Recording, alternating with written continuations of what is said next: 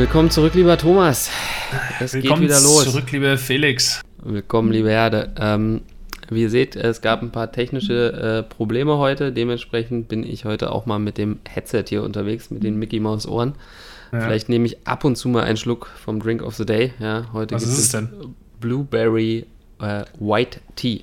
Oh, also diese Arizona Ice Arizona. Oh, ja. geil, geil, geil. Underrated, ey. Muss ich auch mal wieder ein bisschen äh, stockpilen bei mir. Ich liebe das Zeug. Ich, also, wobei, ich mag ja diesen Green Tea von denen am liebsten, aber irgendwie verschwindet der nach und nach aus dem Programm. Ich sehe immer weniger Märkte und Spätis, wo es den gibt. Also kann ich, kann ich nicht nachvollziehen, wie man da eine andere Sorte trinken könnte als äh, Blueberry White Tea, aber ist okay. Ähm, In dem Sinne, Thomas, wie geht es dir? Ah, ja, ganz okay, ganz okay. Ähm, das, die, äh, das freut mich natürlich. Die, die Börse hat ja Verluste nach Omikron wieder ein bisschen äh, aufgeholt. Ja, Omikron ist nicht so tödlich wie befürchtet. Äh, Ansteckungsgefahr nach zwei Impfungen wohl doch relativ hoch, nach drei Impfungen dann wiederum nicht. Mit zwei Impfungen verhinderst du aber in der Regel einen schweren Verlauf. Weil mhm. das Corona soll auch heute wieder nicht unser Thema sein. Heute geht es mal wieder um die besten Aktien der Welt. Dem äh, findigen Beobachter ist vielleicht aufgefallen, dass wir im November damit ausgesetzt haben. Äh, wieso, weshalb, warum? Keine Ahnung, gibt keinen wirklichen Grund. Aber jetzt sind wir wieder zurück mit äh, dieser fantastischen Serie und zum Jahresabschluss haben wir uns dann natürlich auch ein ganz besonderes Land für euch rausgesucht und zwar Deutschland. Surprise, und die große surprise. Frage, mit dem ich äh, unsere Aktie gerne einleiten würde, ist, Felix, wo kann man denn eigentlich die besten Aktien der Welt kaufen? Bei dem Broker deines Vertrauens? Und ähm, du willst darauf hinaus, dass das natürlich irgendwer abwickeln muss. Aber Vielleicht, selbstverständlich. Ja, also du musst das an einem gewissen Börsenplatz kaufen, wie zum Beispiel Xetra oder Tradegate, ne? Ja, oder an der Frankfurter Börse. Oder an der Frankfurter Börse, richtig.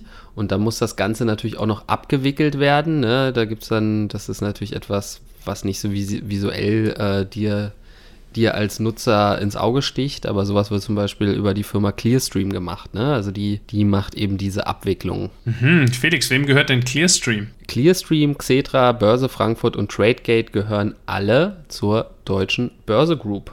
Ich meine, im Titel steht es wahrscheinlich sowieso, aber ja, tatsächlich haben wir äh, die Deutsche Börse AG als bestes deutsches Unternehmen identifiziert. Also es konnte sich durchsetzen gegen Daimler, gegen SAP, gegen BASF, gegen VW und so weiter und so weiter. Warte mal, warte mal, sogar gegen BioNTech? Sogar gegen BioNTech, Thomas, du wirst es nicht glauben.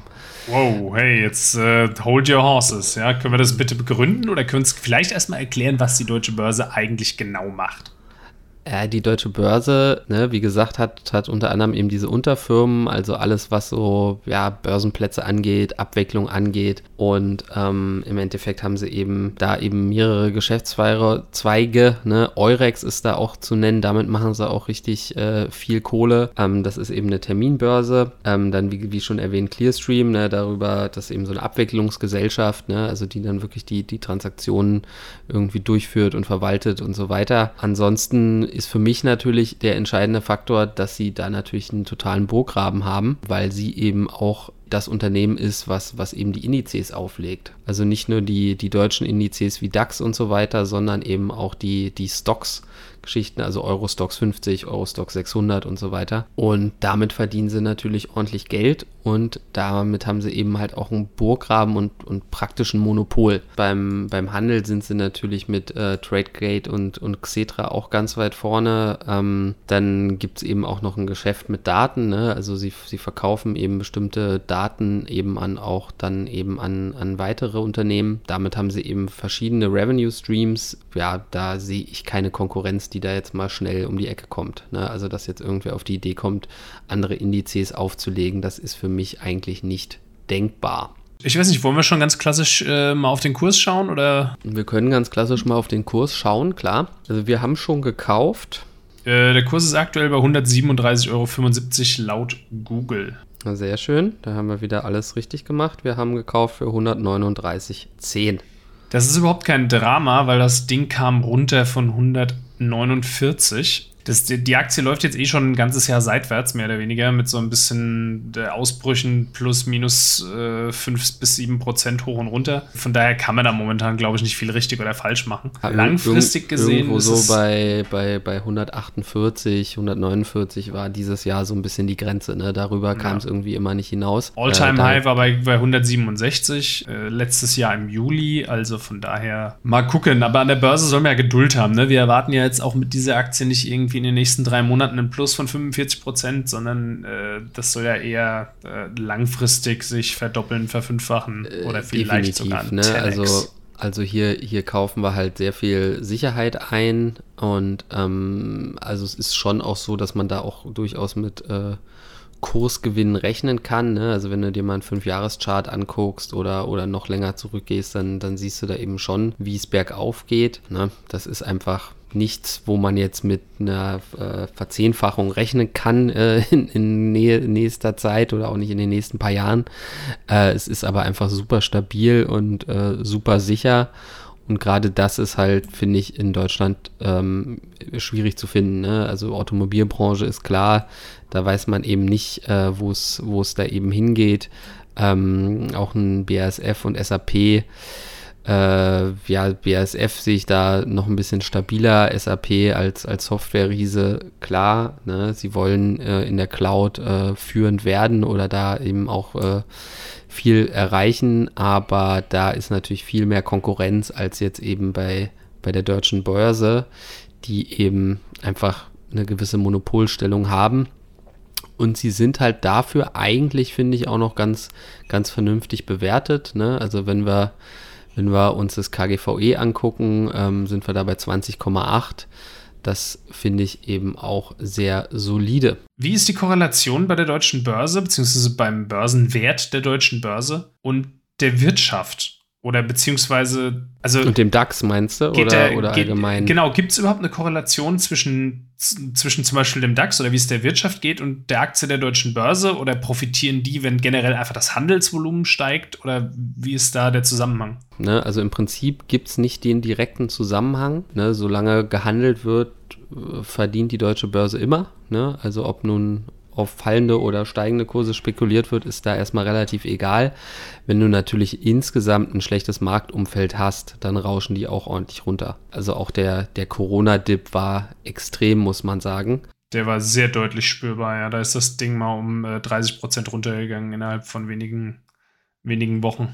Ne, also wir müssten jetzt da mal den, den DAX einfach daneben legen. Ist schon nicht direkt unbedingt eine Korrelation erkennbar. Also der DAX sieht irgendwie aus wie so eine überhöhte Version. Also wenn es runterging im DAX, dann richtig. Und wenn es hochging, dann auch richtig so gefühlt. Ich weiß auch nicht, das könnte aber auch die Darstellung sein. Aber es sieht so aus, als ist insgesamt der Kurs der deutschen Börse nicht ganz so volatil. Ja, eben, ne? Der DAX äh, schwankt da doch deutlich mehr. In, gerade in den, sage ich mal, stabilen Jahren vor Corona siehst du eigentlich, dass äh, die deutsche Börse AG konstant eigentlich gestiegen ist. Klar, mhm. natürlich mit kleinen Rücksetzern, aber bei weitem nicht so schwankungsanfällig wie, wie eben der DAX. Und Zahlen ja auch eine Dividende, ne? By the way. Die, die zahlen auch eine Dividende. Äh, der DAX auch. Ne? Also der DAX ist ja ein Performance-Index, da sind die Dividenden ja mit eingepreist. Äh, das ist ja eh so eine, so eine Mogelpackung. Aber wo, wohingegen der DAX eben von ja, 2016 bis eben Corona